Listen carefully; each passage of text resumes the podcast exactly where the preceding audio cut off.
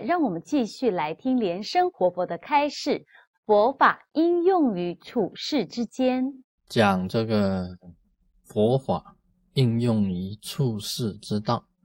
佛法应用于处世之道啊，其实佛陀啊，他的讲的这个中道的这个精神是非常好的，而且非常微妙的啊。你研究深入佛法以后啊。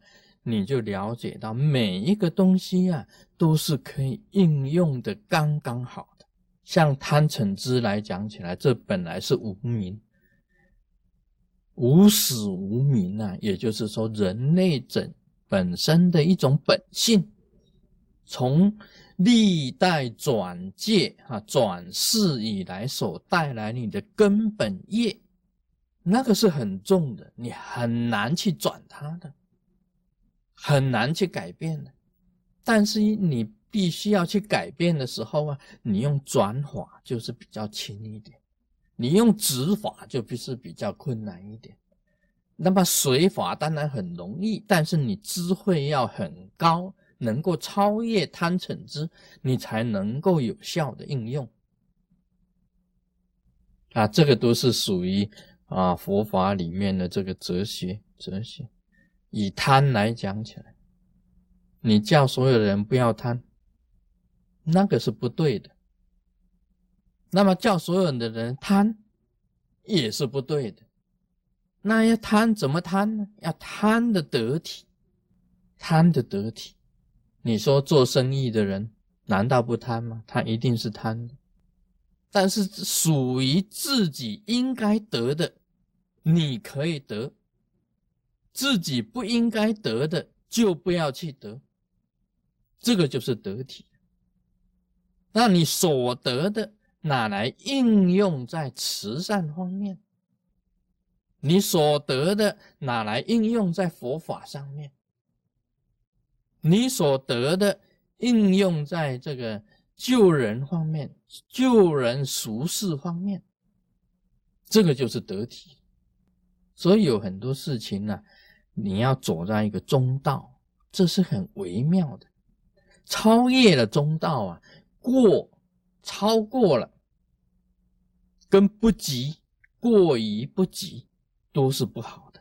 佛陀已经讲的很清楚了，释迦牟尼佛讲的很清楚。你弄得太紧了，弦弄得太紧会断了；弦弄得太松啊。就没有好美妙的声音，所以刚好的时候啊，就是中道。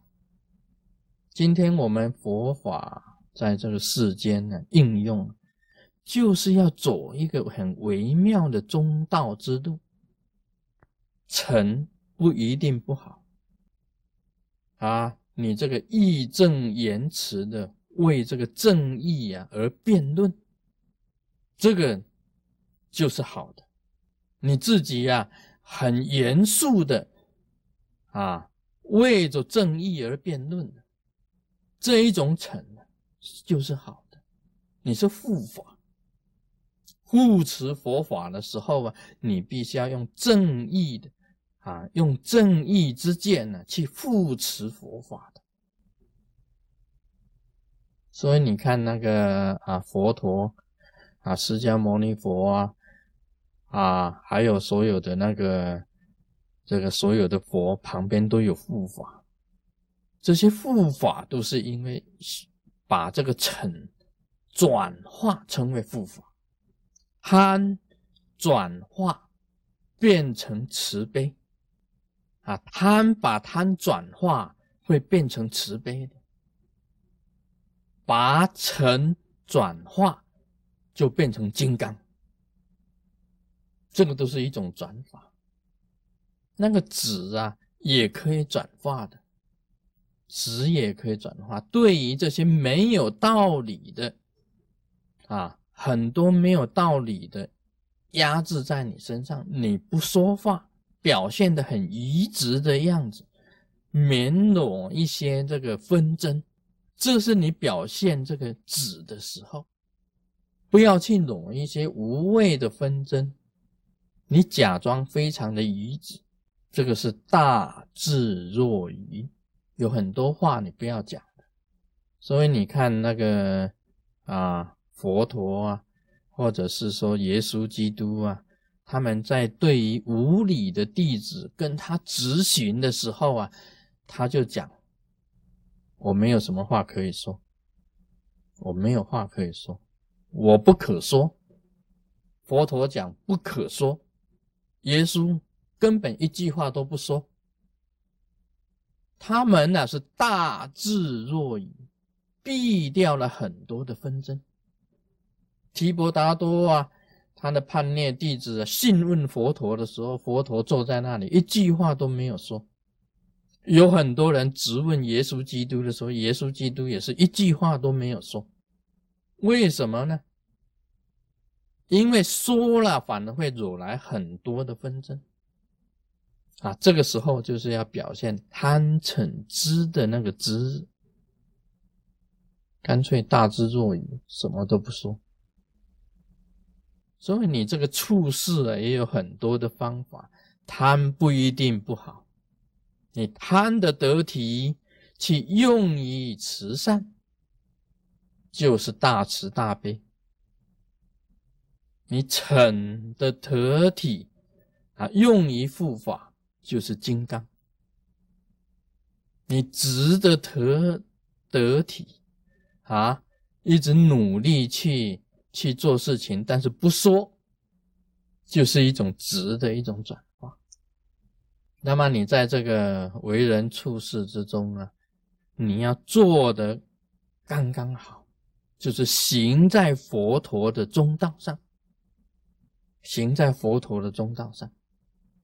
所以今天呢，我们的服装啊，有人讲说我们的服装啊，这个服装啊，看起来不是显教的这个出家服，跟密教的出家服也不同啊，密教的出家服也不同啊，为什么呢？因为我们走在中道上，我们显密啊都包容，显的我们有显教的。是一种象征啊，这个袖子一样长，这个是显的颜色啊，跟它的色彩是密的，所以我们是真佛中啊，是显密都在一起的。这个服装啊，是人设计出来的，只要庄严就好啊，庄严就是好的，所以我们走的啊。是在中道上，偏于显，偏于密，都不是好的。你只学密不行，因为你没有显教的基础；你学密教啊也不行，完全是密也不行，你没有显教的基础。你完全学显也不行，为什么呢？因为密教里面呢，毕竟有他的心中心。有它的秘密在里面，所以啊，今天我们这个生活中啊，主张啊，显密都要严浓啊，显教密教都要严浓，先学显后学密啊，进入这个佛法的这个心中心。你学佛啊，我们晓得的，你先用指法啊，指法止不住了，用转法，转法以后呢？再进入水法，更加的顿超。这个是佛法的处世。Om Mani Padme Hum。